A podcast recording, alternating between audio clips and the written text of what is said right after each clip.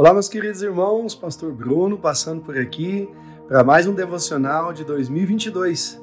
Hoje, o de número 11 de 365.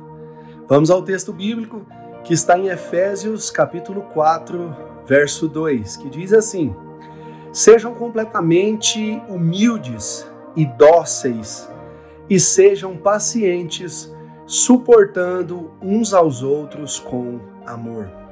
Paulo está escrevendo à igreja de, de Éfeso, aos Efésios, e a recomendação dele é que nós sejamos humildes e, além de sermos humildes, sermos dóceis. E eu te pergunto, qual é a diferença entre um animal dócil e um animal selvagem? É, é, me parece meio óbvio essa pergunta, mas a diferença é que o animal domesticado, o animal dócil, nós criamos em nossas casas, nós podemos ter brincando livremente com os nossos filhos, com as nossas crianças. Por outro lado, o animal selvagem precisa ficar em gaiolas, precisa ficar preso.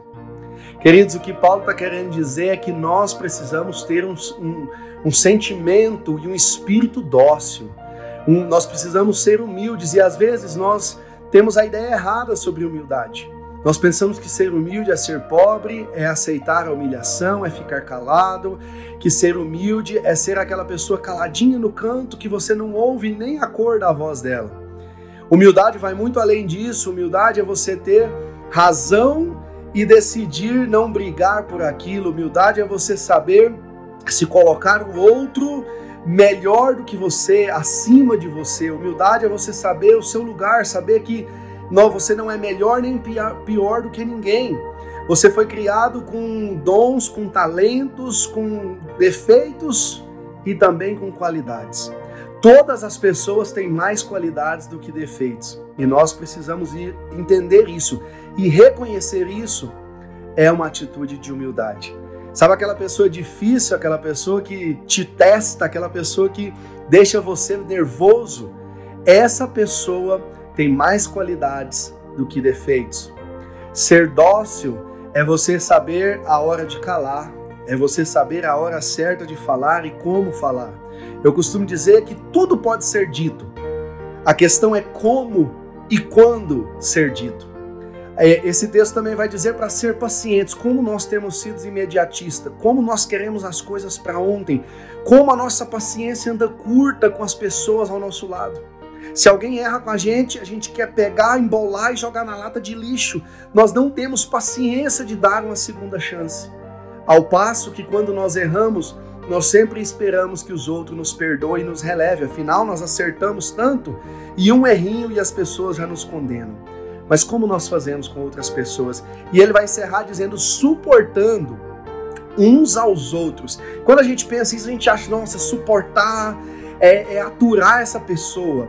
É, nossa, já que não tem outro jeito, né? Eu preciso, né? Suportar essa pessoa. Não. O que Paulo está dizendo é suportando uns aos outros com amor.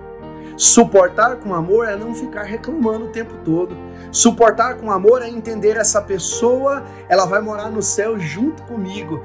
Então, se ela vai para o céu, se ela vai para o mesmo lugar que eu vou, nós precisamos nos dar bem. Eu preciso fazer a convivência com essa pessoa, por mais difícil que ela seja, por mais que ela me teste, eu preciso fazer a convivência ser o mais harmoniosa possível.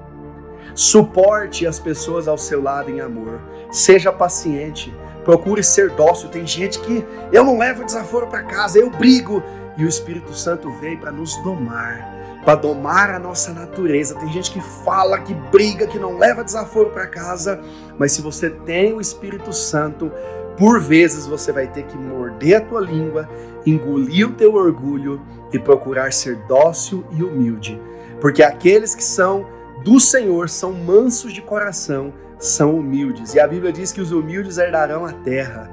Então procure humildade, doçura no falar, paciência e principalmente suporte aquelas pessoas que são difíceis para você, porque certamente você tem sido difícil para alguém também. Quando pensar que pessoas têm defeitos e você não consegue suportá-las, entenda que elas também precisam suportar os seus defeitos.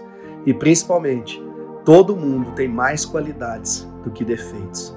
Deus abençoe você. Deus abençoe a sua vida, em nome de Jesus.